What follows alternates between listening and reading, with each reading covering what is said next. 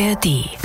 SWR 1 Meilensteine. Meilensteine. Alben, die Geschichte machten. Sie waren eigentlich the biggest Rock'n'Roll Band in the world. Eine Band, die in fünf Alben eine Riesengeschichte erzählt hat, aber deren Geschichte dann einfach mit diesem Album auserzählt war. So Stings literarisches Quartett trifft Hobbyfreud. Es geht um Besessenheit und er hat nicht verstanden, dass Leute ihm auch erzählt haben, wir haben das auf unserer Hochzeit gespielt und er hat dann gesagt, na dann viel Glück. Ne? Aber was macht Sting? Der verrückte Hund, der nimmt sich den Diabolus der Musik, den Tritonus. Da hört sich der Bass an wie ein furzender Frosch. Ich bin Frank König, hallo. Es gibt schon komische Dinge. In der Folge zu Random Access Memories äh, hatte ich davon gesprochen, dass es mir schwerfällt zu glauben, dass es Zufall ist, dass ich dieses Album genau nach dem Mensch-Maschine-Album eingeplant hatte, obwohl ich gar nicht wusste und ich wissen konnte in dem Fall, dass sich Daft Punk mit diesem Album auf Kraftwerk und die Menschmaschine beziehen. Hm, und in dieser Folge geht es jetzt um das Police-Album Synchronicity. Das Thema dieses Albums wiederum ist die Synchronizität, eine vom Schweizer Psychiater und Begründer der analytischen Psychologie Carl Gustav Jung postulierte Theorie, wonach scheinbar zufällige Ereignisse durch ihre Bedeutung miteinander verbunden sind. Und ich schwöre, ich habe das wirklich alles ohne dieses bewusste Wissen zusammengestellt. Das ist wirklich verrückt. Synchronicity wurde auch von unserem Hörer Christian Fenselau vorgeschlagen. Er hat uns eine ganze Liste von Alben geschickt und schreibt, Bitte nicht falsch verstehen, meine Liste soll als einziger Vorschlag gelten, als würde ich euch nicht eine Praline anbieten, sondern ganz bescheiden eine ganze Schachtel, aus der ihr dann aussuchen könnt. Kein Problem, Christian, wir greifen gerne zu. Mit Erscheinen dieses Podcasts ist es ziemlich genau 40 Jahre her, dass Synchronicity am 1. Juni 1983 rausgekommen ist. Das erfolgreichste und letzte Album von Police. Und das, obwohl sich Police bei ihrem letzten Album von vielen verabschieden, was sie bisher ausgezeichnet hat. Die Reggae-Einflüsse gehen zurück, Synthesizer werden vermehrt eingesetzt, eingesetzt. Der Einfluss der Weltmusik nimmt zu. Man ahnt schon ein bisschen, wie sich die spätere Solokarriere von Sting entwickeln würde. Allein in den USA verkauft sich das Album 8 Millionen Mal. Man findet es auf allen gängigen Bestenlisten. Grammy geehrt ist es auch und Synchronicity schafft es in die berühmte National Recording Registry der USA. Dort werden besonders bedeutsame Aufnahmen gesammelt und erhalten. Zum Erfolg beigetragen hat natürlich in besonderer Weise ein Song. Ich würde sagen, das ist Stings Rentenversicherung.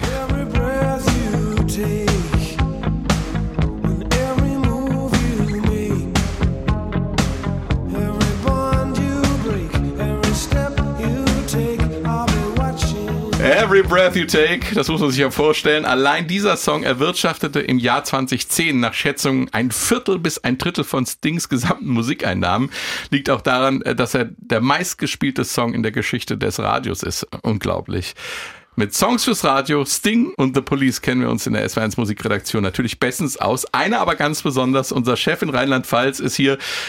Bernd Rosinus, ein ganz großer Sting- und Police-Fan. Hi Bernd. Hallo, ich freue mich, bei diesem Podcast dabei sein zu dürfen. nicht immer, nicht minder informiert und heute. Nein, nein, nein. nicht minder informiert und heute mit Gitarre im Anschlag ist unser Musikredaktionsnerd Stefan Fahrich. Hallo Stefan. Ich belasse es beim simplen Hallo.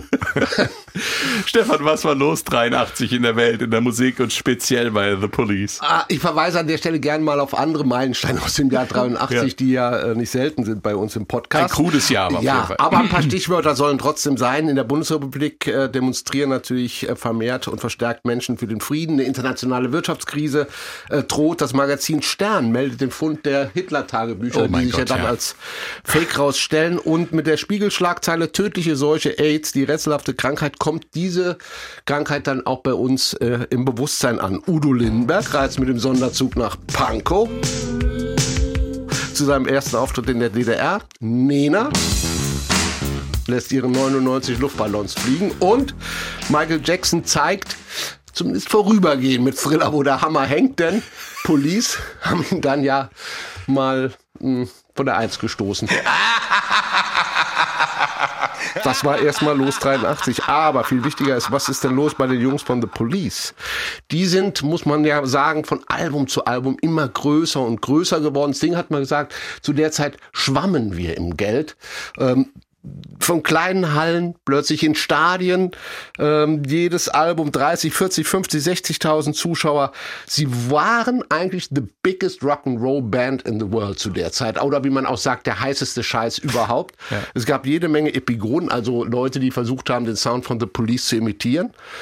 Ähm, aber dann wie das so ist mit dem Erfolg, goldener Käfig mal als Stichwort, ja. schon auf dem Vorgängeralbum, da deutete sich so an, dass die drei Jungs ähm, sich nicht mehr so richtig verstehen und ganz andere Vorstellungen von Musik haben. Also mhm. Sting muss man sich einfach vorstellen, ist ja der, der Übermusiker in der Band. Er schreibt die Songs. Selbst Stuart Copeland hat mal gesagt, selbst wenn ich einen guten Song habe und dann kam Sting und hat seinen Song vorgespielt, habe ich meinen in eine Mülltonne geschmissen und habe gesagt, lass uns den spielen, bitte, bitte Sting.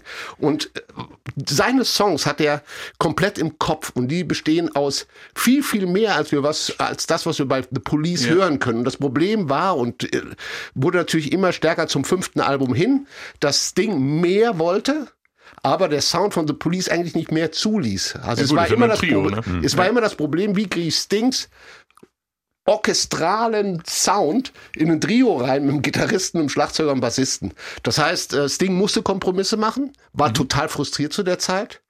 Und die anderen waren frustriert, weil Sting frustriert war, weil er keine Kompromisse mehr machen wollte. Eigentlich. Und so war die Situation vor der Produktion, dass vor allem Copeland und Sting, oh, die waren es gibt Videos, Backstage-Videos, wo sich, äh, wo Sting auch Copeland mal einen äh, Becher Wasser ins Gesicht schüttet. Also die waren immer latent aggressiv, obwohl okay. Copeland nachher deutlich auch mal hinterher immer gesagt hat, also Sting war für uns der Glücksfall. Und äh, äh er, er findet auch, dass Sting fünf Alben bei The Police war, findet er auch großzügig von Sting, weil äh, Er hätte es hm. nicht müssen, weil er einfach musikalisch way, way beyond zu den anderen stand. Auf jeden Fall landeten sie dann zu den Aufnahmen äh, in äh, Montserrat, in den Erdstudios äh, von George Martin mhm. und äh, hatten vorher eine Auszeit genommen, weil dieses große Machine-Album war schon so groß, dass sie da einfach mal raus mussten aus der mhm. Machine. Yeah. Äh, bisschen äh, Stuart Copeland und die Summers hatten so ein paar Produktionen am Laufen und Sting, der zog sich nach Jamaica zurück ins Haus von äh, Herrn Fleming, dem äh, Erfinder von James Bond. Und Golden Eye heißt das Anwesen. Ja, kannst du auch mieten. Ich habe mal geguckt im Netz. es ist ein wirklich tolles, tolles Haus. Mhm. Ich war kurz am überlegen, ich habe nichts für die Sommer okay. Spar schon mal. Und dort äh, saß er angeblich am selben Schreibtisch, wo James Bond Bücher geschrieben wurden und äh, äh, schrieb schon an neuen Songs für das Album rum. Mit und dann, großem Liebeskummer, ne? Ja, er hatte sich von seiner äh, Frau getrennt vorher. Ähm, äh, eine Affäre war schuld mit seiner nächsten und aktuellen Frau Trudy, die mhm. waren Nachbarn. Und da hat er sich getrennt. Natürlich war der Schmerz groß. Er musste auch zu sich finden. Ähm, aber er schrieb da schon Songs. Und äh, dann kamen sie nach im, im Montserrat an. Und die Situation war echt angespannt. Also äh, die ersten zehn Tage haben sie nichts aufnehmen können. Hugh Patcham, der Produzent, war total verzweifelt. Er sagte, was machen die denn hier? Ich kann nicht mehr. Rief dann Miles Copeland an, den Manager von Police, der äh, Bruder ist es von Stuart Copeland, und sagte, Junge, entweder die reißen sich jetzt zusammen oder ich schmeiß die hier raus. Mhm. Das bringt nichts. Also Every Breath You Take war so ein Punkt, wo gar nichts mehr ging. Okay. Also als sie da dran und äh, Miles Copeland konnte die Wogen dann kletten in dieser Situation. Eine Lösung war, die Jungs getrennt aufnehmen zu lassen. Also der eine wanderte ins, in, die, in die Küche, der andere wanderte. Das heißt, sie konnten ja. sich im Studio nicht mehr ertragen. Aber das hatte auch akustische Gründe. Ja, ja, sagt das Ding. Ja, ja, ja. Ding. Also Doch, Sting, und was, glaube ich schon. Sting also das, meint, ja, ähm, aber sie haben ja vorher auch im Studio zusammen aufgenommen. Insofern, Sting meinte, er könnte nicht mit Kopfhörer aufnehmen, weil Andy Summers äh, zu der Zeit äh, dazu neigte, relativ laut Gitarre zu spielen. Wir hören das auch. Er hatte auch gerne so Feedback-Orgien mhm. mittlerweile. Und auch Stuart Copeland mächtig ins äh, äh Drumkit äh, schlug und dann sagte das Ding, ah, Kopfhörer, da hört sich der Bass an wie ein furzender Frosch. und das will er nicht. Und deshalb muss er mehr Größe haben. Also das war so okay, die, also, die Situation. Da kam das eine zusammen und das andere war nicht schlecht. Nein, so. Die Band war, war besser für alle. Die Band war groß und genauso groß waren auch die Probleme in der Band. Bernd, was macht denn Synchron Synchronicity, das ist immer so ein Wort, über das man als Deutscher gerne stolpert, ja. äh, für dich zum Meilenstein? Da muss ich ein bisschen ausholen. Also ich fange mal an bei Napoleon. Von dem habe ich in der Schule gelernt, äh, er sei der Vollender und Überwinder der französischen Revolution. Hat also Ideen der Revolution vollendet, aber dann die Republik gleichzeitig hinter sich gelassen hat. Und da gibt's für mich eine Synchronizität äh, zu The Police. Denn das Album, finde ich, vollendet so die Entwicklung von The Police, ist aber gleichzeitig der Schlusspunkt. Und die Musiker lösen sich danach von der Band und suchen eigene Wege. Sie überwinden quasi Police mit diesem Album. Die haben ja mal als Punk-Wave-Band gestartet. Ähm, Outlandos d'Amour mit Roxanne, So Lonely, das war ein Trio, ziemlich intensiv, aber mhm. sehr derb. Dann äh, Regatta de Blanc, noch das erste Konzept, aber glatter, schon perfekter produziert. Dann über Sendata Mondata ähm, ging es hin zu Ghost in the Machine, aufwendigst produziert mit ganz vielen Synthes. Man merkt, wohin Sting will, hat mhm. nur die falschen Musiker dabei manchmal. Und ähm, dann zum Schluss wieder mehr The Police, ohne die Reggae-Einflüsse zwar, aber dann auch mit dem Überhit Every Breath You Take, das ist so die Conclusio, der diesen Police-Sound für die ganze Welt als Überhit einfach kompatibel macht. Weil mhm. es ist einfach ja ein bisschen glatter als alles, ja, was ja, vorher bei ihnen als Hit drauf war. Und das ist für mich äh, so das Finale. Damals ähm, hieß es dann, ich war ja auch damals schon ähm, Fan von denen, hatte alle Platten natürlich und äh, hieß es dann, die arbeiten jetzt nicht mehr zusammen. Da war ich erstmal entsetzt, aber im Nachhinein bin ich ganz froh, weil die Geschichte von The Police war mit dem Album meiner Meinung nach definitiv auserzählt. Es gibt auf dem Album auch schon Titel, bei denen ich, die Musiker, mit denen Sting dann bei, beim Turtles-Album später gearbeitet hat, im Geiste immer höre. Ich höre bei diesem Album manchmal immer irgendwie Branford Marsalis drüber mhm. Sopransaxophon spielen. Mhm. Also ich ist vielleicht schon ein wenig ja. Wahnsinn, aber ähm, Nö, so geht es mir bei dem. Ja. ja. So, also Synchronicity, das Finale und das Ende einer großartigen Band, die Popgeschichte geschrieben hat. Also ich finde, mehr Meilenstein kriegt man doch nicht hin. Ich finde es grandios, dieses, diesen Vergleich mit Napoleon, wobei ich einhaken muss, dass Napoleons letzte große Auftritt nicht so gut funktioniert hat mit Waterloo. Das blenden wir jetzt mal aus. ein ja. Riesenerfolg wurde. Da habe ich dann in der Schule wieder gefehlt. Aber den Vergleich fand ich sehr gut. Etwas überwinden und einen Schlusspunkt setzen und mit etwas Neuem. Es ist ein grandioses Bild. Passt auch zur Synchronität. Synchronizität. Übrigens, den SR1 Meilensteine Podcast gibt es natürlich auch in der ARD Audiothek. Und auf dem Album gibt es gleich zwei Songs, die den Albumtitel tragen. Gleich der Opener heißt Synchronicity 1 und der letzte Track der A-Seite der Vinylausgabe ist dann Synchronicity 2. Fangen wir also mit dem Opener an.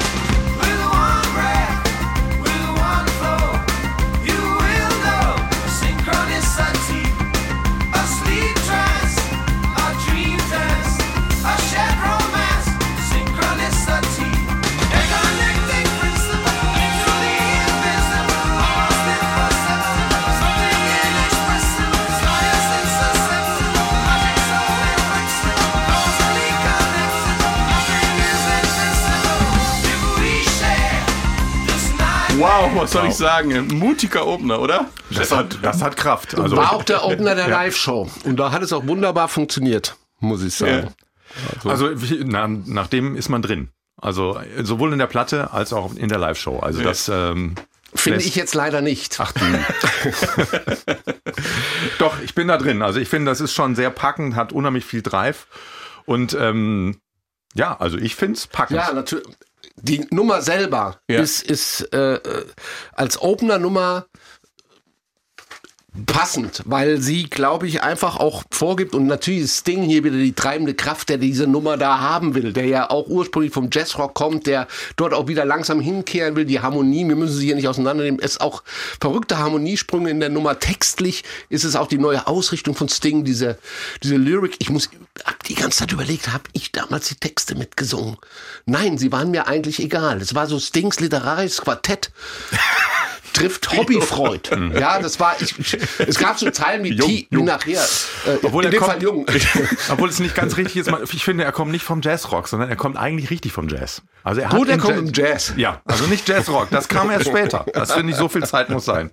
Aber um, um nochmal zurückzukommen, ähm, wie wichtig dieser Opener ist. Er macht natürlich, und ich glaube, das war auch die Absicht von Sting, weil wenn man die erste Seite weiterhört, bis zu Synchronicity, Synchronicity 2, ja ist das eigentlich eine ganz schwache Albumseite. Also es kommt noch so ein Sting-Song, der so ein bisschen plätschert. Dann dürfen Stuart Copeland und Andy Summers so aus Alibi-Funktion ihre Songs noch draufbringen. Dieses Mother von Andy Summers, diese Psychoanalyse, diese, das, das ist, wenn, ich habe das Album gekauft, die erste Nummer, ja, war toll.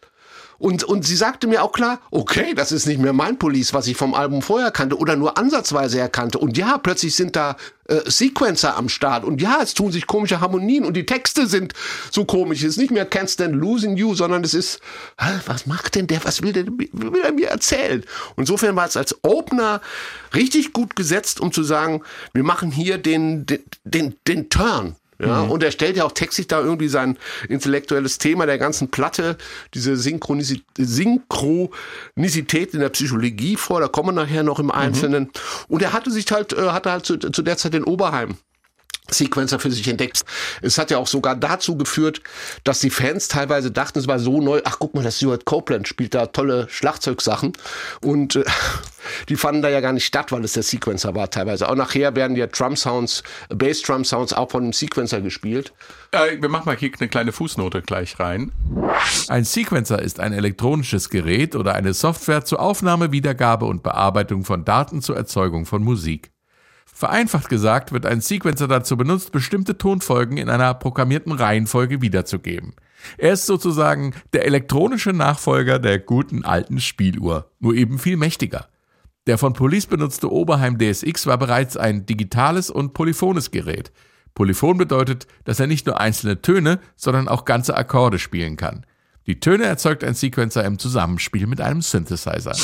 Und genau das ähm, hat dann auch zum Beispiel Adam Sweeting vom Melody Maker so gesehen. Wenn man sich Eröffnungsstück äh, Synchronicity 1 anhört, braucht man nicht viel Fantasie, um sich Police als Fusion-Gruppe vorzustellen. Aber wisst ihr, man will Ja, wo ich halt finde, Sting als Fusion-Gruppe ja. Aber den Rest kann ich mir nicht so. Was hast du eigentlich gegen Stuart Copeland und Andy Summers? Copeland ist mir in, in den Drums oft zu aggressiv. Zu in den, war mir zu vordergründig. Ja, auf der Platte ja nicht. Auf der Platte hat Sting Genau. ihm ja einfach Ja. mal. Deshalb hat er wahrscheinlich auch nachher keine Lust mehr gehabt, weil die haben sich ja oft gerade über die Drums gestritten. Ja, ich, ich, ich äh, es gab ja diese eine Szene, ich möchte sie trotzdem mal erwähnen, die Backstage-Szene von der Reunion-Tour, die fand ich sehr, sehr schön. Da sieht man die Proben von äh, der Reunion-Tour im Haus von Sting in der Toskana und äh, Copeland spielt eine Drumfigur mitten im Song und spielt eine sogenannte Flame-Figur. Das ist nichts anderes, wenn wir Schlagzeug spielen, dann geht's um, tschang, um, tschang. Und eine Flame ist diese Snare-Eindrücke werden mit zwei Schlägen hintereinander um, brrt, brrt. Und Sting stoppte den Song und sagte, er will das nicht. Er soll aufhören damit. Ich habe das gar nicht wahrgenommen. Er soll aufhören damit, aber er würde tauschen. Wenn er damit aufhört, dürfte er an der anderen Stelle ein Becken einsetzen. Also, Ja, also also bis, bis an diesen Rand ging das Ding war, hatte im Kopf alles, was er wollte. Da gebe ich Bernd recht. Er war, die Songs waren für ihn so klar und, und, und deutlich und er musste sich in dieses Korsett reinpressen. Mit großartigen Musikern, wie ich finde. Und das machte Police ja Um das mal gerade zu unterbrechen an der Stelle, wisst ihr, an was mich diese Oberheim-Sequencer-Sequenz erinnert? An Barbara O'Reilly von The Who. Da, da wiederholt sich das ständig in einem kleinen Takt, ticke, ticke, ticke, ticke, tick, oder? Ja, gut, Das ist war der- jetzt so meine erste Der Assoziation. klassische Blackendecker. Blackendecker, Blackendecker, Blackendecker, Blackendecker, Blackendecker, Blackendecker. Das ist doch. Ach, aus der Werbung, Ich glaube, bei glaub ich. Kraftwerk hatten wir das auch. Der, der typische Taka, Taka, War jedenfalls meine erste äh, ähm, Assoziation. Das Relix Magazine, da hat der Kollege Robert Santelli zu Synchronicity 1 gesagt, ist so nah dran an der musikalischen Anarchie, wie es Police jemals war. Nichts scheint zu passen, während sich jeder Musiker mit unerbittlichen Stößen und Schlägen verausgabt, die schließlich in einem K.O. enden. Auch eine schöne Beschreibung des Songs. Ob ich die immer so mitgehe, manchmal.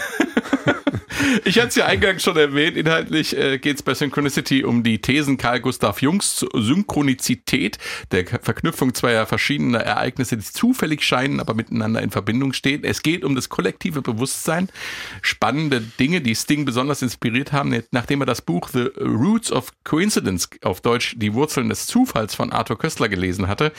Im Text des Songs gibt es viele Beispiele, wie Menschen unterbewusst scheinbar zufällig miteinander in Verbindung treten. Auch das Gedicht The Second Coming von äh, William Butler Yeats wird erwähnt. Unter anderem ist im Songtext auch von gemeinsam geträumten Albträumen die Rede. Klingt alles ziemlich spooky, für manche vielleicht auch esoterisch. Ich weiß nicht, wie es euch zwei hier im Studio geht oder euch da draußen beim Zuhören. Ich für meinen Teil kann das gut nachvollziehen. Ich habe tatsächlich schon mal mit mir nahestehende Menschen Albträume geteilt. Spannenderweise aus jeweils unterschiedlicher Perspektive. Es gibt schon verrückte Sachen und da kommt man schon ins Grübeln. Oder in meinem Fall ist es auch eine gewisse Demut den Dingen gegenüber, die wir uns nicht oder vielleicht noch nicht wissenschaftlich erklären können. Und davon, genau davon singt Sting hier. Die Klammer um die erste Albumseite schließt Synchronicity 2, der letzte Track der A-Seite und bei uns die vierte Single-Auskopplung.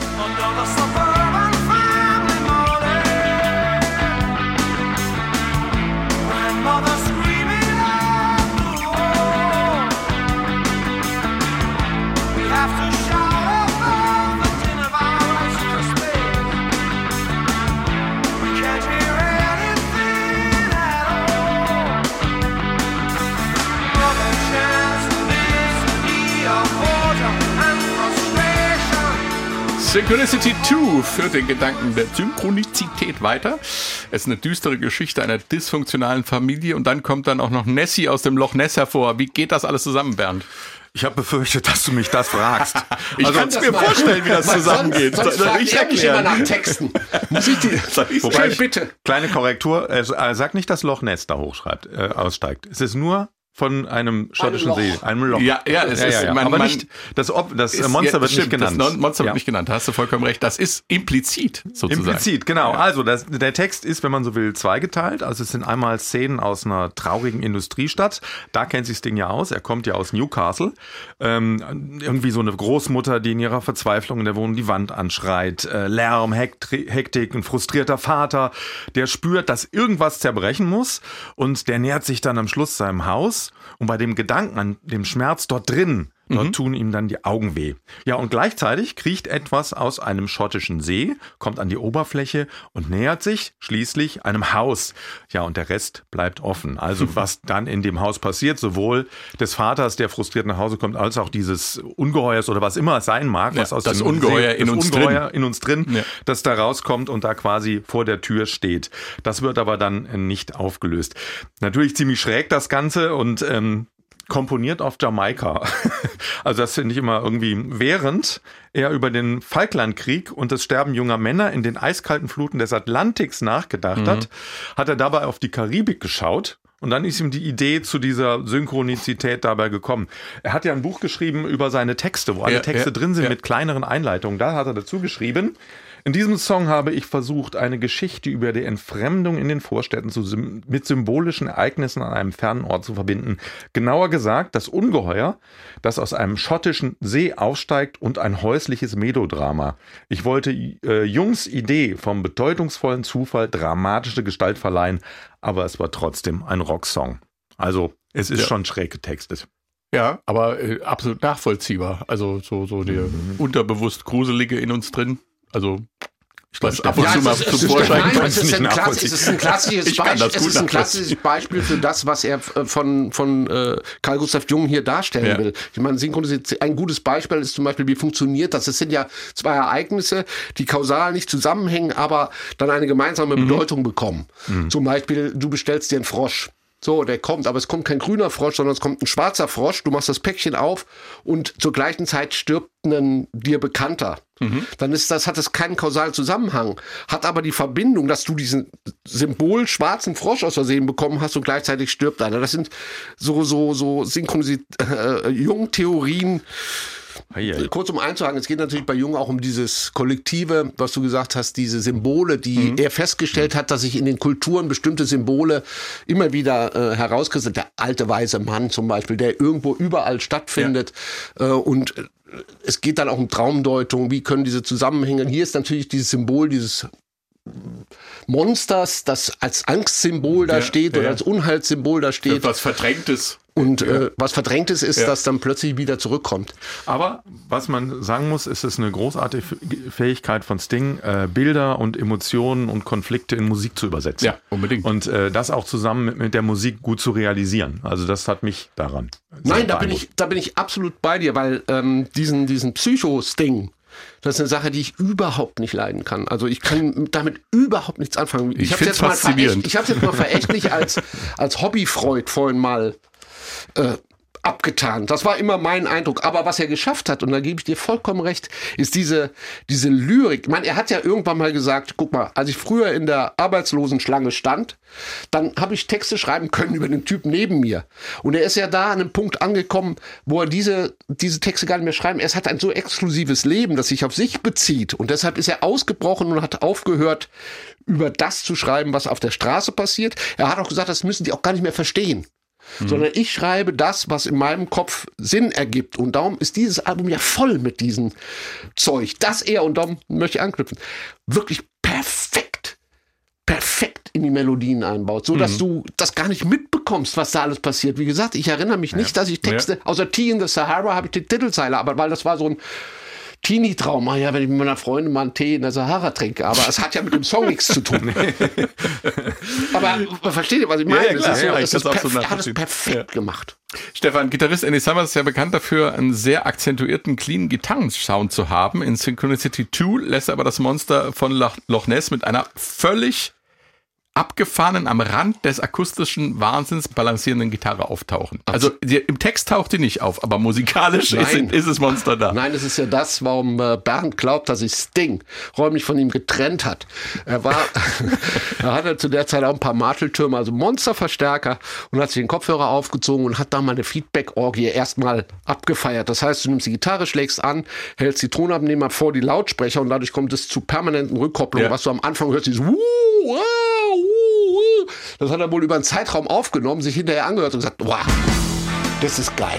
Wir hören uns das gerade mal an. wir.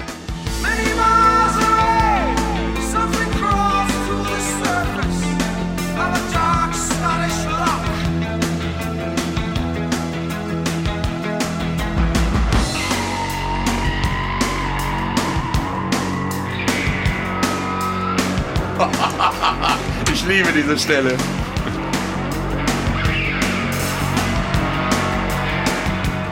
Etwas kommt aus der Tiefe des schottischen Absolut. Sees. Oh, Stefan hat die Gitarre hier im Anschlag.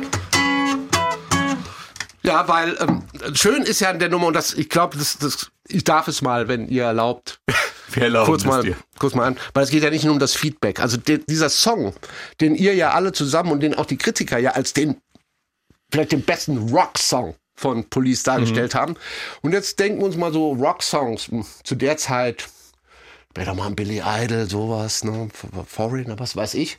Und dann Rocksongs, wie sie Police schreibt. Das Ganze fängt an mit einer Harmonie, die du in der Rockmusik gar nicht findest. So ein F-Moll 11. Ah, wie schön. Darüber geht der ganze Anfang, ja.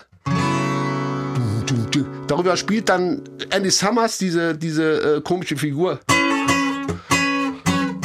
Ja, das ist die zweite Figur, die kommt. Du kommst also über diese Harmonie mit dieser Figur und dann nimmt das ja einen schönen Drift, wo du gesagt hast, die Stelle gefällt mir am besten. Das ist dieses. Ja, wo er dann auf, auf. Da sind wir mal in einer normalen Rockharmonie. Ja. wir sind hier in A. So, das kennen wir. Das geht dann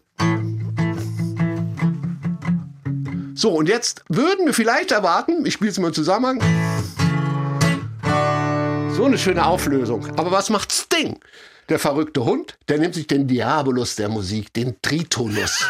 In der Kirchenmusik, in der Kirchenmusik des Mittelalters und auch später verboten, weil Der Teufel es, des es ist eine Teufels. verminderte Quarte, weil sie so komisch klingt. Und das bedeutet, es macht nicht, sondern es macht und dann ja. Oh. Bisschen Monster vielleicht. Ja. ein bisschen Monster vielleicht. Das ist dieser Teil. Dann kommt der nächste Teil, ist auch wieder wunderbar. Wir sind immer noch bei diesem Akkord. Und Andy Summers spielt, man nennt das so, ein- so ein Pedal-Akkorde drüber. Das heißt, du bist immer über dem Ton, aber er spielt.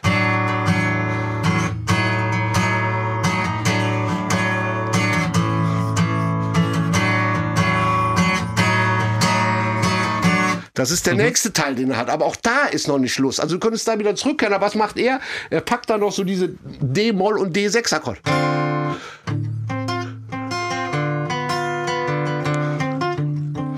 Das packt er noch dazwischen. Um dann endgültig dann.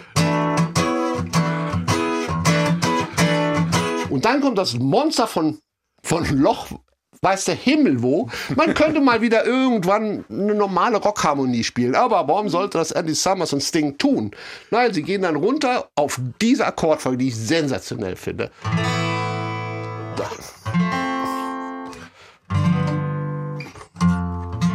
Und dann, alles was wir kennen, aus Spanien.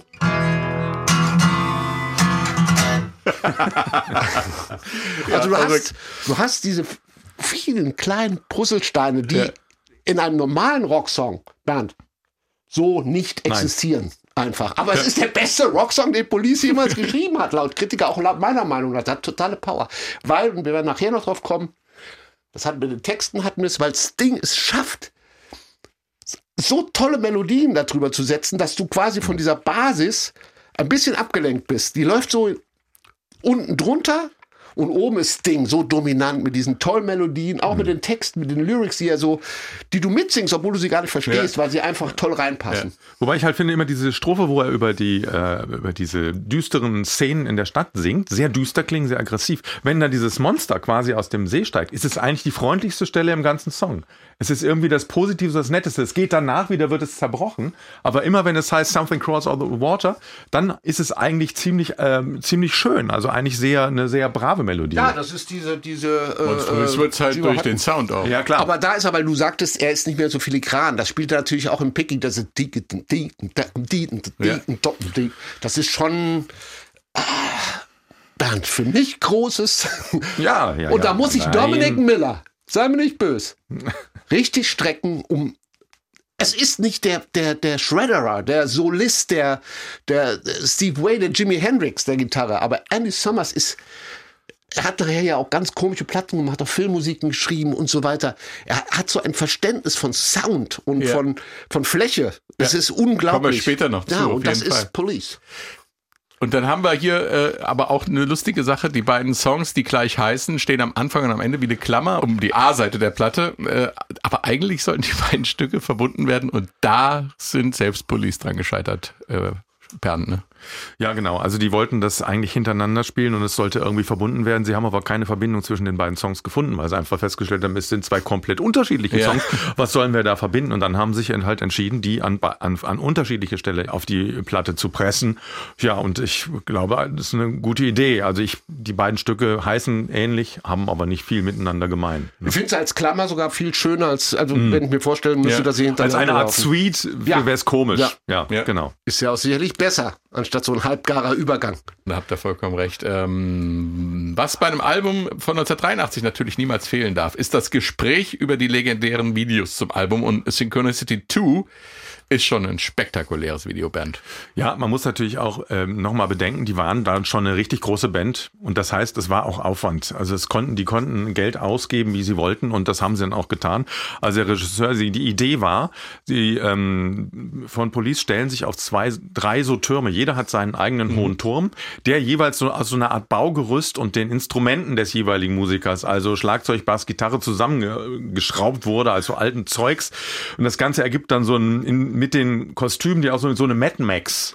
Optik, ja, Mad ne? Max oder Duran Duran Wild Boys, denke ich, der Ja, ist so, das der Müll, der Ja. Müll fliegt um sie herum, die Welt, Haare, genau. äh, hochtopiert. äh, Viel Wind, äh, viel Müll, viel und äh, das das Tolle war, dass der Turm unter Stuart Copeland irgendwann Feuer fing. Und dann äh, brannte da irgendwas äh, und die ähm, die Leute waren schon dabei, das Studio zu evakuieren, weil es halt rauchte und brannte. Und der Kameramann hat aber gesagt, ich halt weiter drauf. Und dann haben sie das nachher tatsächlich drauflassen können, was dem Video auch wiederum nicht schlecht getan hat. Aber es ist schon sehr spezieller. Cool durch Zufall. Ja, aber na gut, es wäre auch ohne das Feuer gegangen. Es ist schon eine tolle Optik, einfach, ähm, weil es Burning erzählt, by- es erzählt einfach eine Geschichte. Und es sind dann immer nur, es ist auch kein Monster zum Beispiel zu sehen, weil das wäre zu platt und blöd gewesen. Ja, ja, klar. Es sind, man sieht immer in diesen Strophen, die in dieser, in dieser postapokalyptischen, äh, dystopisch, sagt man Ja. heute gerne, äh, Atmosphäre rumzulaufen, um dann äh, in so einen See überzugehen. Genau, so ein es- Ka- so- so ein Flug über es den wird See, so ein Flug über so einen See Mhm. gezeigt. Also eigentlich eine sehr schöne Umsetzung dieses Titels. Und ähm, ja, war auch, trug natürlich auch zum Erfolg des, der Single bei. Weil man auch sagen muss, dass Police quasi zu der Zeit exklusiv bei MTV war. Also MTV hat Police gefeatured bis zum Abwinken. Also ein Jahr lang war quasi nur Police bei jeder Veranstaltung, jeder Aktion. Die hampelten da rum, mussten MTV-Jingles singen. Also die waren MTV exklusiv, weil sie auch tolle Videos für MTV lieferten. Aber- Ja, und er litt aber, er litt natürlich auch darunter, weil natürlich die Trennung von seiner ersten Frau dann natürlich auch Gossip ist. Also da hat sich natürlich dann auch jeder drauf gestört, was ihn sehr gestört hat damals, dass, dass äh, diese Trennung irgendwie zum Thema wurde. Deshalb hat er sich ja wiederum nach Jamaika verkrümelt, um äh, dort erstmal aus diesem Rummel rauszukommen. Ne? Lass uns an der Stelle mal über das Artwork des Covers sprechen. Ist ja schon was Besonderes. Es äh, gibt gar nicht das einzige Originalcover und sowohl die Idee der verschiedenen Versionen der Covergestaltung als auch das Design selbst nehmen ja Bezug auf diese Synchronizitätshypothese. Man könnte ja fragen, ist das Zufall, wenn ich jetzt ausgerechnet diese Version kaufe? War das vielleicht der Gedanke, der dahinter steckt? Stefan? Das ist der einzige Gedanke, den ich, den ich sehe, also zum, zum Thema. Also um einfach das nochmal darzustellen, das ist, auf dem Cover befinden sich drei Farbstreifen in, in Rot, Blau und äh, Gelb. Ja. Und in diesen Farbstreifen, die sind transparent, sind dann immer Fotos der einzelne Musiker. Ich glaube, das bekannteste ist, wo Sting äh, da so sich an dieses Skelett anlädt. Das andere Foto ist ja, wo er das Buch von Herrn Jung liest und äh, wo sogar das Buch von Herrn Jung groß abgebildet ist. Ja. Darunter dann Bilder natürlich auch von eine Reihe mit Stuart Copeland, eine Reihe mit Annie Summers. Und es gab 36 Coverversionen. Und wer sich mal dafür Also interessiert, wie die Cover-Art-Version, Cover nicht Art Version, Cover-Version nein, von- Cover äh, Art Version. Und wer sich dafür mal interessiert, in den Shownotes haben wir einen Link reingeschrieben von einem Plattensammler, der tatsächlich alle existierenden Cover hat von, von diesem Album. Das gab es nachher auch in Schwarz-Weiß und was weiß ich und in Farbinnen und Lohnt Ja, sich ja. anzugucken. Ist total interessant, weil die Farben wechseln, diese, die, die ganzen Motive wechseln. Jetzt könnte man natürlich sagen, okay, lass uns irgendwie Farbpsychologie Ja. da reinbringen. Da lassen wir jetzt aber. Ja gut, sie wechseln halt in den Farben. Ja. Insofern geht, ich finde, eins kann man aber sagen, wir haben hier die äh, Primärfarben. Mhm.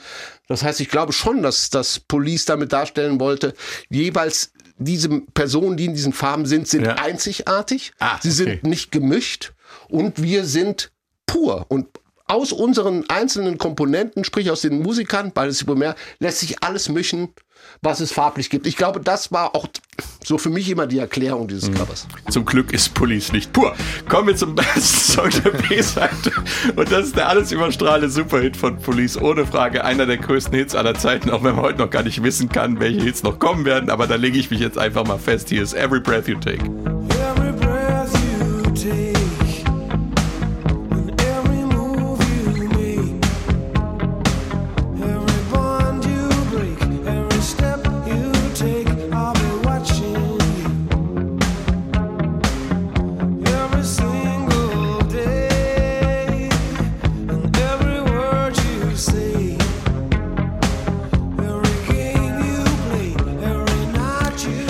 Police, Every Breath You Take, die erste Single-Auskopplung aus Synchronicity und äh, nicht nur der bis heute erfolgreichste Radiosong, sondern höchstwahrscheinlich auch der am häufigsten missverstandene Song der Popgeschichte, Bernd.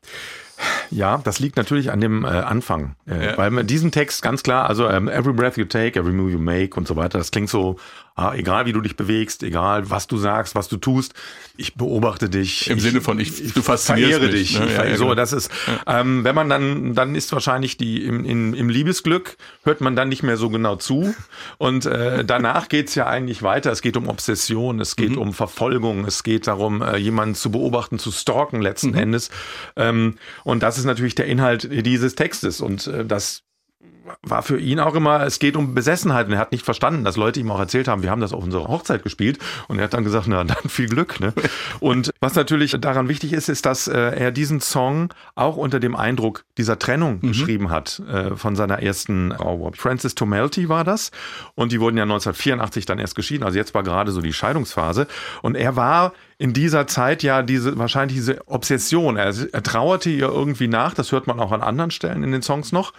Ich kann Trudy Styler nicht so richtig verstehen, äh, dass sie das äh, gut fand und gut hieß, weil die war ja damals auch dabei. Und ähm, witzigerweise ist der nächste Song bei der nächsten Platte If You Love Somebody, Set Them Free. Ja. Das ist genau das Gegenteil und das sieht er als exakte Fortsetzung Ja, von Every Breath You Take. Nämlich, wenn du jemanden liebst, dann, dann gib ihn frei. Also es war hier das Ende der Beziehung zu seiner ersten Frau. Die nächste war schon am Start, würde man heute vielleicht sagen. Und ähm, das Geheimnis dieser Beziehung, die er bis heute hält, hat er quasi in diesem Song If You Love Somebody, Set Them Free, also eng ihn nicht ein, hör nicht auf, äh, beobachte nicht, sondern äh, gib dem Partner Freiheit. Das ist Vielleicht so die hat das Verbindung seine dieser neue zwei Frau so Songs. einfach so gesehen. Das kann man ja sagen, so. dass sie damit Ja. dann klarkam. Ich habe den Song übrigens auch als Liebeslied verstanden. Lange, lange, lange, lange, lange Jahre. Ich habe auch äh, If You Love Somebody Set Them Free nie als Liebeslied, sondern eigentlich als Abschiedslied für Police Guck an. immer gesehen. If You Love Somebody, Okay. wenn, du die, wenn du die Band wirklich liebst, dann lass sie gehen. Das war immer mein Das Let It Interpretation. Be sozusagen. Ja, aber diese, die Erklärung Police. von Set Them Free hat, kommt von ihm. Also er sah es selber so. Ja, er sagt mir aber auch hier, jeder darf denken, mein, Entschuldigung, es gibt Leute, die spielen auf Hochzeit, I still haven't found what I'm looking for und tanzen dazu. Das ist auch ein Song, uh, auf einer Hochzeit. Weiß ich nicht.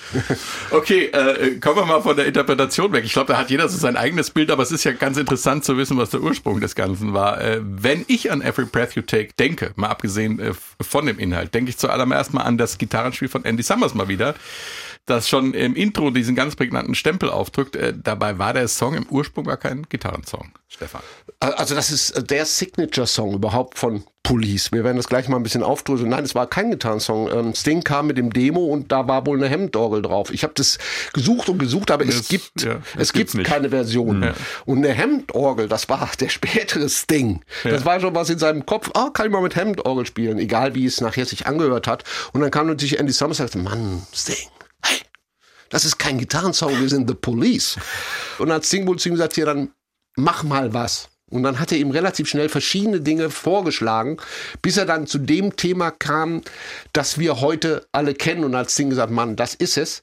Das ist dein Ding, mach dir das zu eigen, das wird, wird unser Take hier einfach. Ja. Und ähm, auch da, weil ich sage Signature, das ist natürlich auch Andy Summers, wie er im Buch steht. Ich greife mal kurz zu. Ja. Ja, erstmal müssen wir uns unterhalten, was Ding natürlich auch gesagt hat. Er hat diesen Text irgendwie auf Jamaika geträumt und hat dann innerhalb von einer halben Stunde, äh, warum nicht, äh, den Welthit rausgeschrieben. Aber von der, vom Song her ist es the night has come, oh, and the land is free. The Land is Dark, oder? Land is dark, oh, stand by me. Stand by me. Oh, stand. Also simpler geht es nicht. Er hat Ja. sich Stand by me einfach harmonisch mal abgegriffen. Hat er auch gesagt, es spielte da auch gar keine Rolle, weil es nicht darum ging. Er hat, ähm, selbst, er hat selbst geschrieben, vom Aufbau her ist es eine ganz gewöhnliche Popballade, Ja. doch es gibt keine harmonische Entwicklung mehr nach dem dritten Vers, keine Auflösung der Emotionen und keinen Wechsel im Blickwinkel der Protagonisten. Absolut. Es ist im Kreislauf seiner Obsession gefangen. Natürlich war mir das damals nicht klar. Ich dachte nur einfach, ich schreibe einen Hit. Ja, das hat er auch getan. Und wir könnten, um, um, um, Das denke ich auch immer. um wieder auf Vorsätze zu kommen, wir könnten natürlich Every breath you take, everything you make. So können sie es auch spielen. Ja. Aber dann wäre es kein Hit geworden. Und Andy Summers, der wir haben die Geschichte mit Bella Bartok. Er hätte zu der Zeit irgendwie Bella Bartok was gehört und hätte das, hm, hm, Erklär mal Bella Bartok. das ist ein klassischer Komponist. Äh, Und da hätte er was gehört und das hätte ihn beeinflusst. Aber er hat es ja schon Jahre, Jahre, Jahre, Jahre vorher dasselbe gespielt. Und zwar Andy Summers macht Akkordzerlegung. Also er nimmt dieses A, was im Original auf der Platte, glaube ich, in Ass ist, aber äh, Sting spielt es immer nur noch in A, kurz für alle Nerds da draußen. Und hat gesagt, okay, ich zerlege das in einen Non-Akkord. Also so.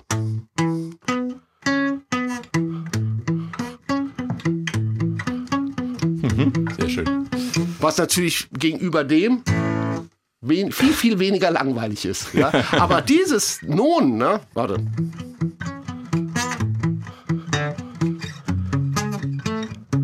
Ja, es ist kein leichtes Stück, muss man ehrlich sagen. Und das live zu spielen, hätte ich immer Schiss davor, Ja. sagen. Und diese, diese Non-Akkorde kennen wir alle. Ja. Die hat er nämlich schon bei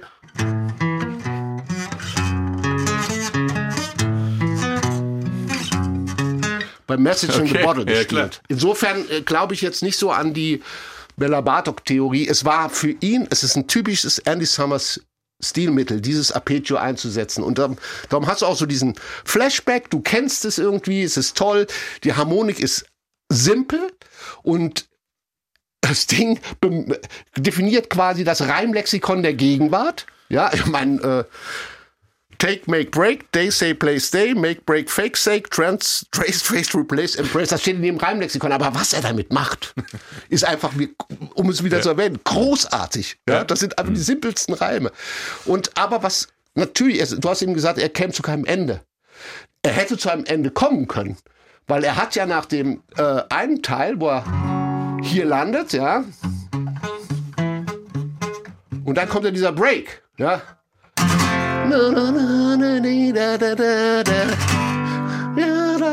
Wo dann diese wunderschöne Piano oben ist, was man auch nicht wahrnimmt. Ba, di, da, ba, di. Eine Akkordfolge, die gar nichts mit A-Dur zu tun hat.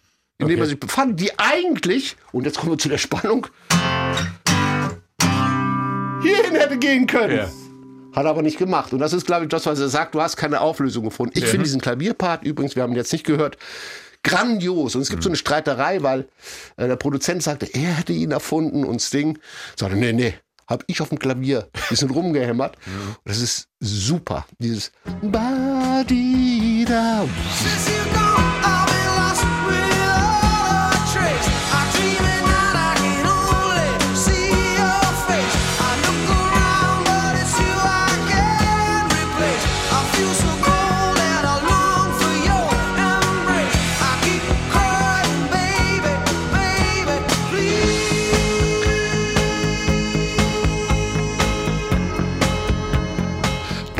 Also auch tonal völlig aus dem Song raus. Aus einem, aus einem ganz simplen Song geht er trotzdem nochmal tonal raus, löst es nicht in dieser, in dieser Tonalität auf, sondern löst es überhaupt nicht auf, weil er einfach nur einen Hit schreiben wollte. Krass. Und er sagt ja, er er ist, hat sich hingesetzt, wollte ein Liebeslied schreiben. Und dann hat sich sein Leben Zugang zu dem Song verschafft. Und weil alles um ihn herum in Auflösung war. Das ist seine Erklärung. Synchronizität. Wieder Ja. bei der Synchronizität, ja. Sehr spannende Geschichte. Aber es hat ja auch viel Streit gegeben. Du hast vorhin schon erwähnt, die Band wäre über den Song fast auseinandergeflogen und der Produzent musste sich äh, mit ähm, Schlichtungsgesprächen äh, da äh, Ja, sie hatten wohl große Probleme. Also die, ihre Aufnahmetechnik in, zu der Zeit war, sie haben alle Songs live eingespielt. In verschiedenen Versionen haben die sich nachher dann angehört und haben gesagt, okay, dann nehmen wir den Teil, dann nehmen wir den Teil, dann müssen wir noch ein bisschen drüber spielen. Overdub heißt das in der Fachsprache und da und da. Und bei Every Breath You Take kamen sie haben sie das nicht geschafft. Also sie haben keine Version gefunden, die allen gefallen hat und haben dann im Endeffekt nachher diesen Song aus lauter Einzelteilen zusammengesetzt, was man dem Song auch nicht anmerkt. Gut, er hat diese Synthesizer, wir haben gesagt, Synthesizer hört man auch kaum, liegt dauernd drunter, dieses, dieser Synthesizer-Teppich. Auch die Gitarre ist mit dem Sequencer gedoppelt, auch das sehr gut gemacht, finde ich. Dafür, dass Stuart Copeland sagt, dieser Song in der Version ist nicht gut. Später. Ja, ja, ja. Ich kann das mal zitieren gerade. Er hat gesagt, meiner bescheidenen Meinung nach ist dies der beste Song von Sting mit dem schlechtesten Arrangement. Ich glaube, Sting hätte diesen Song von jeder anderen Gruppe spielen lassen können und er wäre besser gewesen als unsere Version mit Ausnahme von Andys brillantem Gitarrenpart. Im Grunde fehlt der Crew völlig. Das ist eine völlig verpasste Chance für unsere Band, auch wenn wir damit Millionen verdient haben und es der größte Hit war, den wir je hatten. Aber immerhin, das war's. Ein bisschen Demut. Ja.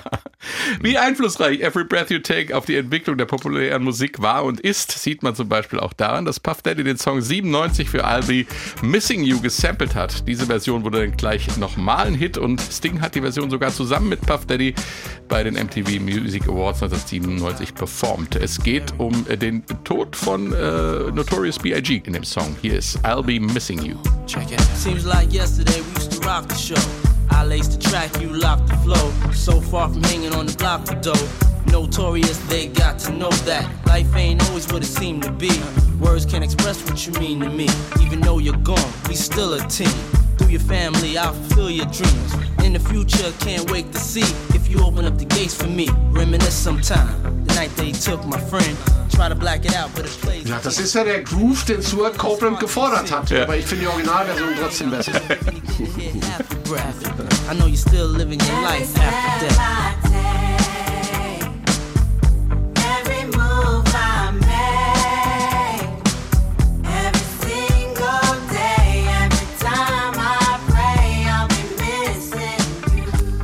So, und da wird es am Ende dann in der Rap-Version doch noch ein Liebeslied an einen verstorbenen Rapper. Und wo wir gerade bei MTV sind, 1983 begann ja die große Zeit von MTV. Die Platten hatten das Werbepotenzial von Musikvideos erkannt und so wurde auch Every Breath You Take ähm, mit einem aufwendigen Video umgesetzt. Und es wurde eins der ersten Videos, das überhaupt in Rotation, also immer wiederkehrend eingesetzt wurde bei MTV. Bestimmt auch ein Grund dafür, dass dieser Song einer der bekanntesten Pop-Songs überhaupt wurde, Bernd. Ja, das Video war in Schwarz-Weiß gehalten. Mhm. Es war so eine Bar-Szene, wenn man so will. Er spielt Kontrabass, Mhm. äh, nicht E-Bass, sondern einen richtigen äh, Kontrabass, obwohl ich auf der Aufnahme mit Sicherheit ein E-Bass ist. Ja. Ähm, dazu ist dann sind Geigen, die sind gar nicht drauf, kommt das und ganz witzig ist halt im Hintergrund so ein Fensterputzer, der ein bodentiefes äh, Fenster putzt in dieser Schwarz-Weiß, der wahrscheinlich, ich weiß es nicht so genau, symbolisieren soll diesen Menschen, der am Fenster alle beobachtet und stalkt, keine Ahnung. Also und ähm, das ist natürlich schon irgendwie spektakulär von der Optik, weil wir sind ja jetzt nicht in, im Jetzt, wo man viel mit Computergrafiken machen konnte, sondern das musste ja gefilmt werden. Also auch sehr aufwendig, sehr lang gedauert und ähm, wirklich ähm, einen, einen riesen, also einen riesen Erfolg damit gehabt. Aber wie gesagt, Every Breath You Take ist halt auch ein Song, der äh, für alle kompatibel ist, die Sting vielleicht bis dahin nicht gemocht haben, Ja. weil ihnen Sting vielleicht zu laut geschrien hat. Äh, siehe Roxanne oder so, dieses war dieses sehr markante, dieses Mhm. kantige und das hat der Song nicht und das äh, Video unterstützt das noch ein bisschen. Das war natürlich ein Teil dieses gigantischen Erfolgs dieses Songs, dass er eben eigentlich glatter ist als Police normalerweise sind. Hat der Roxanne? Fensterputzer vielleicht das Fenster zur Seele gereinigt? Jetzt Wer weiß. du wieder. Roxanne ist jetzt. Schön war auch, dass Andy Summers natürlich in dem Video Mensch, auch keine E-Gitarre in der. Hand hat, sondern eine klassische Gitarre. Aber dein Karlauer, Entschuldigung. Roxanne ist ja auch der einzige Song, der von einem Ort in Rheinland-Pfalz handelt, ne? Roxanne! Roxanne! Ach Gott. 1982 hatte sich Sting von seiner Frau äh, Frances Tomelty getrennt, das hatten wir gerade schon, und war zur Verarbeitung das ganze Jahr auf Jamaika, eben in Ian Flemings Anwesen Golden Eye. Dort schrieb er einige der Songs für Synchronicity. Das haben wir ja alles schon erzählt. Da war er dann auch mit Trudy Styler, seiner neuen Flamme, und äh, der Trennungsschmerz saß tief. Hier ist King of Pain.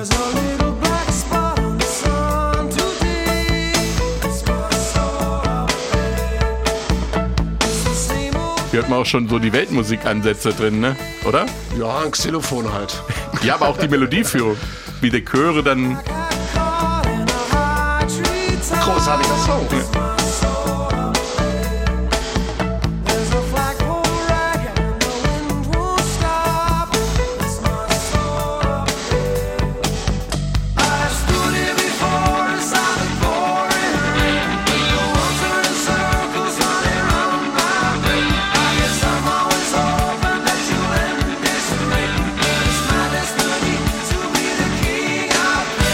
Police, King of Pains. Sting verwendet hier tolle und sehr eindrucksvolle Bilder, um seinen Trennungsschmerz und sein Hadern mit den ewigen Streitereien in der Band zu bebildern, Stefan.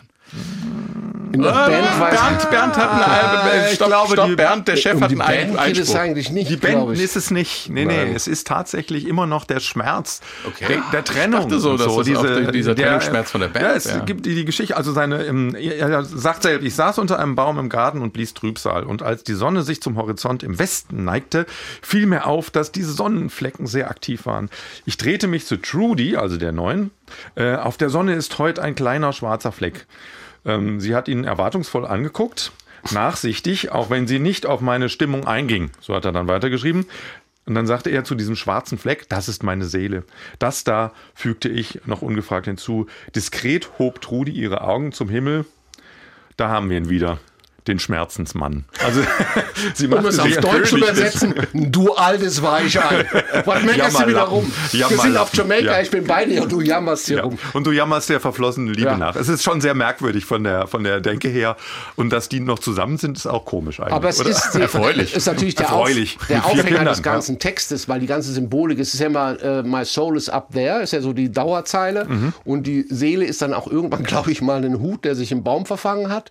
Dann ist es eine, eine Fahne, die am Mast im Wind stark weht. Dann ist es der Regen, in dem er steht. Es ist diese ganze mir geht's schlecht Symbolik, die Mhm. er da auffährt. Aber es ist einfach vom Song her Genau. auch wieder Er stellt sich großartig. seinen negativen Gewü Gefühlen und packt die alle in einen Song. Ja. Dann hat man sie mal rausgesungen und dann geht es einem vielleicht Dem besser. hätte mal links und rechts einen auf die Backe gehört, der wäre gut gewesen. Jetzt mal. Ja, und der will natürlich, er ist der King of Pain und der fleht natürlich, und das ist, glaube ich, Trudy an, oder hofft von ihr, dass sie ihn von dieser Regentschaft des Königs des Schmerz erlöst. Bitte beende meine Regentschaft, singt er ja in dem Text. Auch eine große Symbolik. Copeland äh, ist ja hier als Multiperkussionist, äh, wie noch bei einigen anderen Songs auf dem Album im Einsatz. Ne? Das ist ja auch beeindruckend. Also dieser, du hast eben schon erwähnt, diese, diese Weltmusikanmutung, natürlich das Xylophon und der Chor, aber der ist ja dann auch äh, live, im Live-Betrieb durchaus zwischen den Instrumenten hin und her gesprungen. Ja, auch bei den Aufnahmen natürlich. Er spielt das äh, Xylophon. Er hat so ein bisschen Xylophon, ein bisschen Marimba. Das hat auch ein bisschen natürlich karibischen Flair, muss man ehrlich sagen.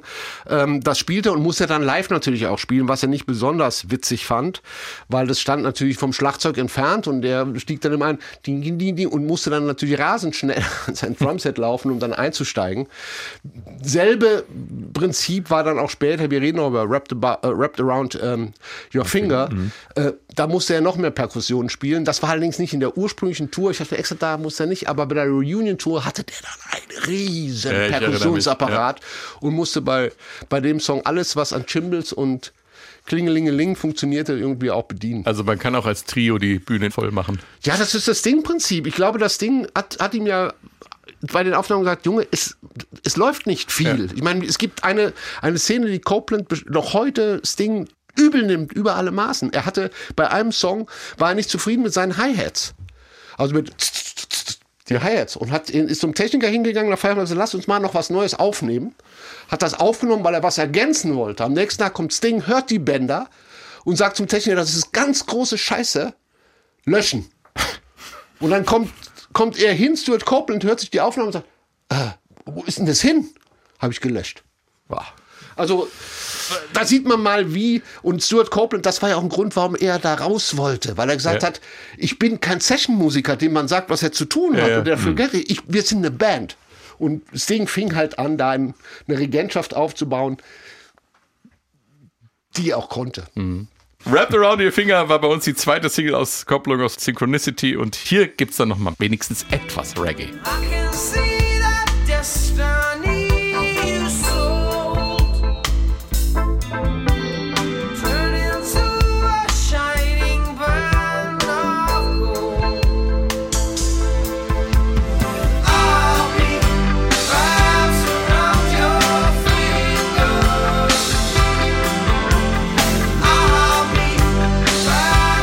Around Your Finger, Bernd. Wer wickelt Ja. hier wen und warum um den Finger? Ich muss gerade nochmal sagen, bei dem Song, ich höre immer Branford Marsalis drüber, Okay. drüber Sopransaxophon spielen. Aber Das gut, sind, das sind so die Eigenschaften von Musikredakteuren, Ja, die selber das, ähm, Musiker waren und dann eben Dinge hören, die nicht da sind. Aber Also- die können wir äh, Ja, ja, imaginieren. Die kommen dann automatisch darüber, die Instrumente. Genau, ja, das später. Also, äh, um was geht's hier? Also, wer wickelt hier wen um den Finger? Also, in, äh, es geht darum, ähm, unter einer Kontrolle einer anderen Person zu stehen. Das ist äh, das Thema des Textes. Und ähm, im meisten Teil steht halt der Sänger unter der Kontrolle einer Frau. Und dann am Ende dreht es sich ja warum. Er stellt fest, dass äh, er unter Kontrolle steht und äh, nicht mehr um den Finger gewickelt werden will, sondern ähm, You will be wrapped around my finger. Also er dreht dann im Refrain dieses äh, um den Finger wickeln um.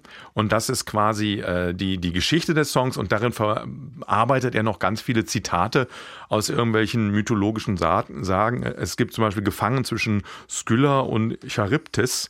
Das ist eine Anspielung auf die äh, griechische Mythologie. Skylla war eine Nymphe, äh, die in ein sechsköpfiges Monster verwandelt wurde. Also es ist auch wieder leicht schräg, aber der ähm, Hauptpart oder die Hauptidee ist äh, Kontrolle. Jemand übt Kontrolle auf mich aus und ich merke es und drehe den Spieß um. Das ist, wenn man so will, die Story dieses Songs. Und er ist daher richtig erfreut. Dass er, dass er, also ich habe immer überlegt, was für eine Beziehung ist das, die er beschreibt, wo er am Anfang der Zauberlehrling auf Faust ist, quasi da irgendwas freigelassen wird. Dann diese zwei griechischen Monster, die eigentlich ja sprichwörtlich nur, äh, äh, was wir auch kennen hier zwischen, zwischen äh, Not und Elend. Das Ja. bedeutet das ja eigentlich. Er hatte immer nur die Entscheidung zwischen Not, entweder von der sechsköpfigen Nymphe oder von diesem Wasserungeheuer. Was Genau. das ist ein Sprichwort zwischen Not und Elend. Und dann, nachher, wie sich freut und endlich wirst du es sehen, ich bin der Master und du bist nur noch die Dienerin. Also, was Der für eine Mann hat Beziehung auf jeden? Fall äh, ist belesen und hat viel Fantasie. Äh, Vielleicht haben es einige im Umfeld von Police damals schon geahnt, dass da in dieser Dreierbeziehung nicht mehr alles äh, wirklich lange gut gehen könnte. Und ich finde, dass äh, Tea in the Sahara da ziemlich genau äh, passt, was was Hinhören angeht. Denn wenn man genau hinhört, kann man hören, wohin die musikalische Reise bei Sting und seiner Solokarriere wohl gehen wird. Hier kommt Tea in the Sahara.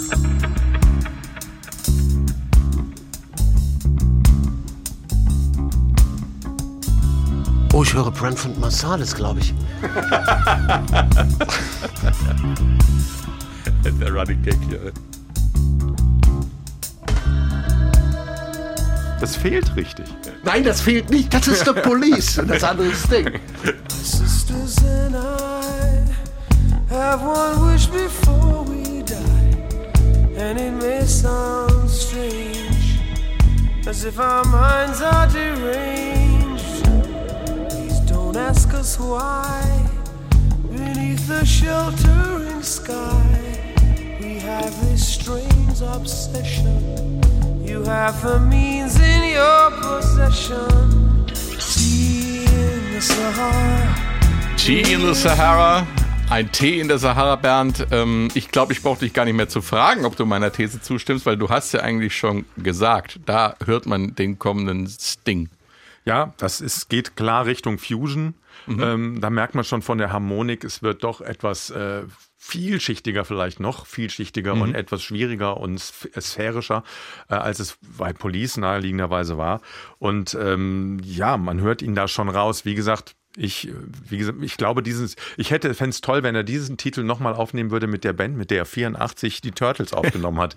Also das äh, fände ich sehr spannend. Stefan fände es nicht spannend. Doch, doch ich, ich, fände es spannend. Wir diskutieren die ganze Zeit über, den, über, über zwei verschiedene Sachen. Das eine ist Sting Ja. und das andere ist The Police. Und The Police ist genau das. Aber das ist ja genau der Und- Konflikt, und der drinsteht. Ja, aber ich finde, das ist Der für hat sich ja gelöst, sie aber das ist für mich, aber Tea in the Sahara ist für mich auch nicht Police, sondern da quält sich The Police durch einen Sting-Song. Aber wenn du zum Beispiel Message in the Bottle hörst, was ja ein Klassiker, Ja. Message in the Bottle, das, was Sting da für Nerds. Er singt ja nicht in Dur-Moll-Tonalitäten, er singt ja modal, unheimlich modal und macht, das heißt, sie sind, okay, Nerds, abgehakt, zack. Und benutzt Intervallsprünge, auch schon bei der früheren Police, bei Message in the Bottle, die er jetzt auch verwendet, die er jetzt aber über einen anderen, ich sag mal, Sound singt. Das, was ich sagte, dieses, dieses tolle Sting, Melodien, die stehen im Vordergrund. Ja, es ist ein anderer Sound. Ja, es ist der Sound, den Sting im Kopf hatte für seine späteren Alben. Da gebe ich dir recht. Aber es ist Police. Für mich immer Police. Weil Andy und Summers wieder- macht das. Und Bernd, auch wieder eine, eine schräge Geschichte. Ne? Ja, also super. Es, äh, es geht ähm, um drei Schwestern. Äh, die haben nur einen großen Wunsch. Äh, sie leben, glaube ich, in Algerien, äh, dass sie Tee in der Sahara trinken möchten. Dazu tanzen sie in irgendwelchen Bars und äh, erhalten dafür Geld, aber nie genug, um sich diesen Traum zu verwirklichen. Dann kommt irgendwie ein schöner, gut aussehender junger Mann äh, und hält ihnen einen Vortrag. Sie haben am Ende irgendwie Geld genug, kaufen sich ein T-Set, gehen in die Sahara und das Ganze endet natürlich tragisch, weil ja, ich glaube, wenn ich das richtig interpretiere, sie sterben da, weil sie haben dann irgendwann nur noch Sand in den äh, Tassen drin. Und das ist weil das auch keiner kommt. Weil auch keiner kommt. Oh je. Ja. Furchtbar. Andy ist, na, ist mal als Buch geschrieben worden. Ähm, ja, kann man auch mal als Song. Warum vertexten, Ne? Also, Andy Summers hat immer behauptet, dass er Sting äh, den Roman, eben jeden Roman The Shattering Sky gegeben hatte und den Sting dann zu diesem Song verarbeitet hat. Aber Summers ist auch, der dem Song seinen Gitarrensound in diesem Stück einen besonderen Stempel aufdrückt. Er wobbelt nämlich. Was heißt Er das? wobbelt. Was heißt denn das? Uh, habe ich lange versucht, irgendwie mir klar zu werden, was das heißt. Also rein theoretisch bedeutet das, wir hatten es ja vorhin schon mal mit dem Feedback, das heißt, Andy Summers stand da in seinem Raum so vor sich hin. Ähm, er ist ja ein Sound-Freak, er arbeitet viel mit Echo-Effekten, er arbeitet viel mit Hall. Hier hat es hier gerade bei mir im Rechner auch gewobbelt. Aber egal. und, und hat dann äh, Akkorde gespielt, die dann kurz vorm Brechen sind, hat, so wie ich es bei ihm verstehe und es auch raushöre, hat dann quasi die, die, die, das Echo-Signal. Also du spielst einen Akkord, bring, bring, bring, bring, und hat dann das Echo-Signal, erst beim Echo-Signal mit dem Lautstärkepedal, dieses, wo dieses komische, der Sound dann so Schimmern. schimmernd leicht Ja, reinschimmert. ja, ja. Das ist nicht der, so wie ich ihn verstehe, in den ganzen Stellungen, wo ich es auch zu Hause mal ausprobiert habe. Es funktioniert. Du gehst, hast ein sehr langes äh, Echo und gehst erst auf die Echo, auf das Echo-Signal im Prinzip und ziehst das dann mit dem Lautstärkeregler, Lautstärkepedal hoch und hast dann diesen, hast nicht den, hast keinen richtigen Gitarrensound, weil das wäre das erste, genau, weil sondern du- du hast nur quasi den- nur das, den, den das Wiederholte. Echo, das Mhm. Wiederholte, das er dann hochzieht und dazu natürlich auch ein paar ganz normale Echo-Effekte, wo er Wir hören, den, schafft. hören wir den Wobbelsound doch einfach mal. We Ah ja, das ist das, was diese Magie ausmacht im Stück, ne? Dieses Flirrende. Man kann die Hitze geradezu spüren Ja. wieder. Und der Witz ist, und da muss ich Bernd recht geben, das ist natürlich nicht mit den von mir vorhin gespielten Akkorden A-Dur, G-Dur, C-Dur möglich. da musste schon ein bisschen so, ich sag mal, ich glaube, der Akkord ist C-Moll 7 Non. Das sind dann Akkorde, die auch im Jazz verwendet werden, die schweben, die sehr äh, äh, komplizierte, also im Rock gibt's das eigentlich gar nicht. So. Und das verwendet er. Und dadurch hast du auch diese schwebenden, sehr jazzigen, sehr fremden Elemente in diesem Song drin. Genau, diese typische Vierklangsharmonik Ja. hat man so in der Popmusik nicht so häufig. Okay. Sag ich mal so. Mirko Brehm hat uns ein Meilensteine.swr.de geschrieben mit, dem, mit Lob und Kritik. Er findet, dass bei uns die Schlagzeuger grundsätzlich zu kurz kommen. Unter anderem hätten wir Stuart Copeland in der Folge zu Peter Gabriels Meilenstein So nicht ausreichend gewürdigt. Danke für die Beobachtung und natürlich auch für das Lob. Und heute kommt Ja, ja, Copeland von- bestimmt nicht von zu dem- kurz. Von dem kriege ich bestimmt Schimpfe, oder? Zu Recht. Schön zu Recht. Er kommt aber bei uns nicht zu kurz. Ihm zu Ehren reden wir noch über einen Song, der auf dem Original-Vinyl gar nicht drauf ist, der sich aber auf der Musikkassette und der CD befindet. Wir erinnern uns, 1983 war die CD noch neu und sie hatte eine längere Spielzeit als eine Schallplatte. Konnte man ja auch einen Kaufeinreiz daraus schaffen, indem man einfach einen Bonustrack draufpackt. Und das war Murder by Numbers. Und da packt Copeland alles aus, was er hat. Da grenzt Drumming an Mathematik. Ich versuche es erst gar nicht mitzuzählen. Ihr könnt ja mal probieren. Aber der Bernd zur Strafe könnte man mitzählen.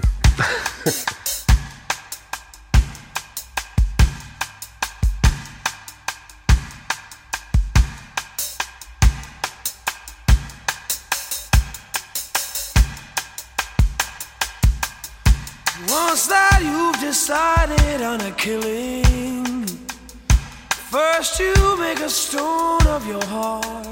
Ach, wir erzählen doch da nicht. Nein, mit. nein, ich, wir, wir zählen nicht mit. Ich, ich will es kurz erklären, damit man, Dann lass es. wer es denn möchte. Mirko, du darfst es uns gerne mal äh, vorzählen. Wir versuchen die Schlag. Natürlich ist für mich Stuart Copeland, Bernd nannte ihn etwas zu laut. Äh, Für mich einer der ganz großen Schlagzeuger auch. dieser Zeit. Also er war ja immer bekannt für seine kreativen so diese Fills. Ja. Er arbeitete viel auf kleinen Chimbals, also auf so kleinen Blechen. Ja. Er arbeitete viel auf kleinen Toms. Äh, Auch diese ganzen Snaffles. Und er brauchte nicht eine große Schießbude. Nein, ne? er brauchte keine große Schießbude. Und das hat ihn berühmt gemacht, das hat ihn bei seinen Fans auch äh, berühmt gemacht. Und wenn man diesen Song mal hört, man, wir haben klassischerweise immer in der Rockmusik dieses, diese Vierer, ne? Äh, Dum, tschak, dum, tschak, ein, zwei, drei, vier. So. Und was macht er? Am Anfang verwirrt er uns total, weil sie spielen so einen Swing-Rhythmus. Also so ein Sechser-Rhythmus. Da spielt er dann noch auch eine gerade Rim, so klopft er auf die Snare, was tak, tak, tak, tak, ich kann das gar nicht nachzählen. kriegt Herzrhythmusstörungen verschiebt, verschiebt das, was wir kennen von unserem Hören her, nämlich die Bass-Tom, die normalerweise ja immer dum, tak, dum, tak, also eins und drei, eins, Mhm. so, drei kommt, verschiebt er auf die zwei und vier, wo normalerweise das kommt. Und am Anfang kannst du es gar nicht mitzählen. Weil er da so ganz gut, aber auch vom Anfang an gilt das, weil er am Anfang, und das ist abgefahren, am Anfang hat er auf dem, ich glaube, auf dem, auf dem, auf dem Becken, auf dem, und das ist das Entscheidende, auf dem Becken schlägt er, glaube ich, nur so Bing. Und das ist der Anfang seiner Trump-Figur. Und da müsstest du eigentlich eins zählen. Tust du aber nicht, weil, hallo, was soll das? Erst wenn Sting dann anfängt zu singen, kapierst du so langsam, wo sich hinbewegt. Und diese Basstom, die er ja dumm, dumm, dumm, so ein bisschen verschiebt, die ersetzt er dann nachher natürlich durch das, was wir kennen. Tja, tja. Also, Ja, wunderbar. Also ich wollte übrigens ja auch nicht, ich wollte nichts gegen Stuart Copeland sagen, großer Drama. Ich fand ihn bei Police besser, als die den Trio-Sound hatten. Da hatte er einfach mehr Raum, Mhm. sich äh, auszubreiten und den Sound mehr mitzugestalten und mehr zu machen. Hier ist er halt mehr das, was er nicht sein wollte, Session-Musiker. Und da ist er, glaube ich, äh, Ah, ja. ähm, nicht so der, der Richtige für die, für die Songs, für die Nein. Art von Musik von Sting. ja, gebe ich dir recht. Und das hat er ja auch. Aber das hat ja nichts so mit der gesagt. Er hat Qualität des Schlagzeugers zu tun, bevor ich jetzt äh, von hier, wo wir jetzt wieder Schimpfe kriegen. Schimpfe, Schimpfe.